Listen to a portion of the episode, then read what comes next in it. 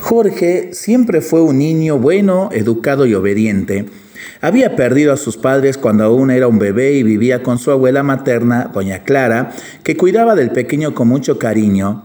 Se dedicaba a vender pastelitos dulces y salados y tartas que ella misma elaboraba, pues esta era el medio de subsistencia de ambos, que vivían en una modesta casita pero propia.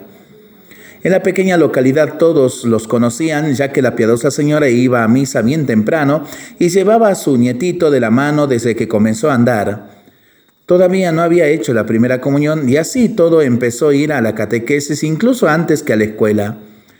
Durante la misa permanecía quietito, prestando mucha atención en todos los momentos y los movimientos del sacerdote, sobre todo en el momento de la consagración, cuando de rodillas y con las manitas juntas, fijaba sus ojos vivos y oscuros en la sagrada hostia y decía bajito lo que había aprendido de su abuela, Señor mío y Dios mío. Después de la celebración, tras una larga acción de gracias, doña Clara lo llevaba al altar de la Virgen del Rosario y juntos rezaban tres Ave Marías para pedirle su protección un día más.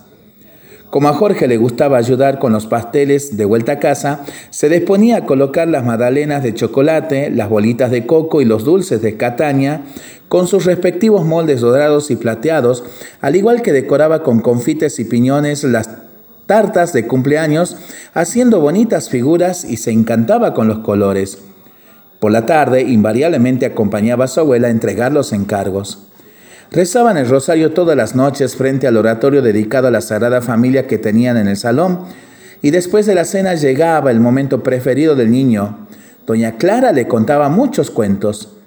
Era una especialista en adornar con detalles y pormenores los episodios, maravillando al pequeño, pues entre los príncipes, princesas, santos y ángeles aparecían con frecuencia bonitas y perfumadas flores, pájaros gorjeando, campanas repicando y fuentes rumoreando, que después de pasar por ríos caudalosos desembocaban en un mar inmenso, de color esmeralda, con olas espumantes, muriendo en playas de una arena blanquísima que parecía azúcar.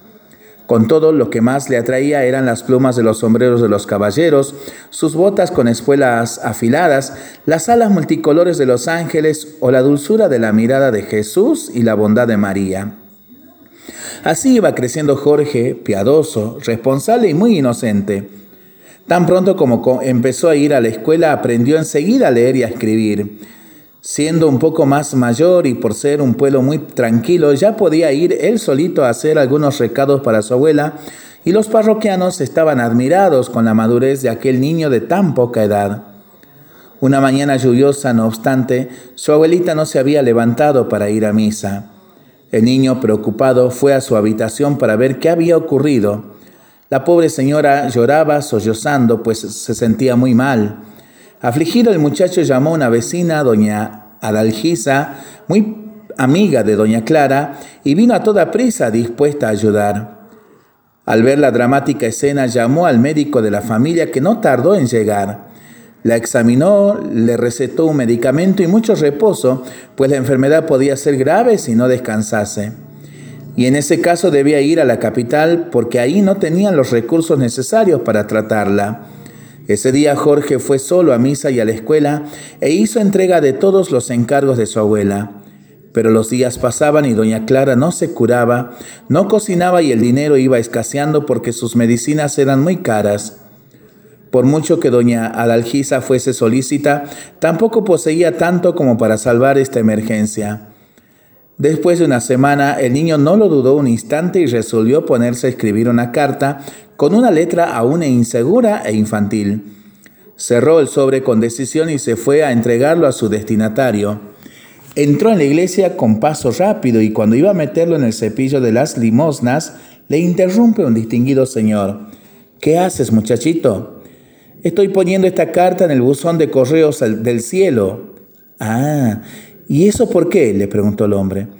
Entonces Jorge le explicó la situación y que su abuela siempre le había enseñado que todo lo que se le pedía al buen Dios con fe, él lo concedía y por eso decidió pedirle su corazón, porque aún era muy pequeño para sustentarla y ella no podía trabajar más. El interlocutor enternecido le dijo, Dame la carta que la encaminaré a su destino. Pero, ¿dónde está la dirección para la respuesta? No es necesario. ¿No sabe el buen Dios dónde vivo? respondió el niño. Claro que lo sabe, le dijo el caballero, pero ¿me la puedes decir para que yo también la sepa? Jorge volvió a su casa contento, seguro de que el buen Dios estaba leyendo su carta y por lo tanto estaría solucionando el caso. El chico no se había equivocado, pues esa misma tarde entregaron en su humilde casa una caja que contenía los medicamentos para su abuela y había una tarjeta donde está escrito, Respuesta del buen Dios. Exultante de alegría, el pequeño se lo contó todo. Emocionada se tomó la medicina y sintió que las fuerzas volvían a su exhausto cuerpo por las energías de la fe inocente de su nietecito. Al día siguiente, el hombre de la iglesia llamó al timbre. Él era un médico de la capital que estaba allí de paso visitando el tranquilo y agradable pueblito. Conocía muy bien la enfermedad de Doña Clara y la trató al tiempo necesario, trayendo incluso de la gran ciudad otros medicamentos más eficaces.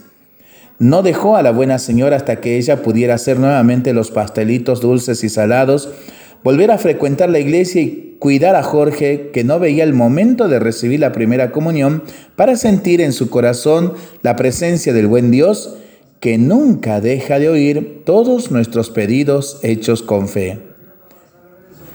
Linda historia para pensarlo y para rezarlo en familia y entre amigos, ¿no?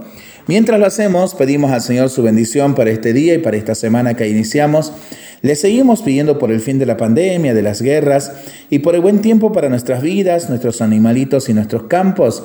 Y nosotros responsablemente nos cuidamos y nos comprometemos a ser verdaderos instrumentos de paz. Que el Señor nos bendiga en el nombre del Padre, del Hijo y del Espíritu Santo. Amén. Que tengamos todos una excelente semana.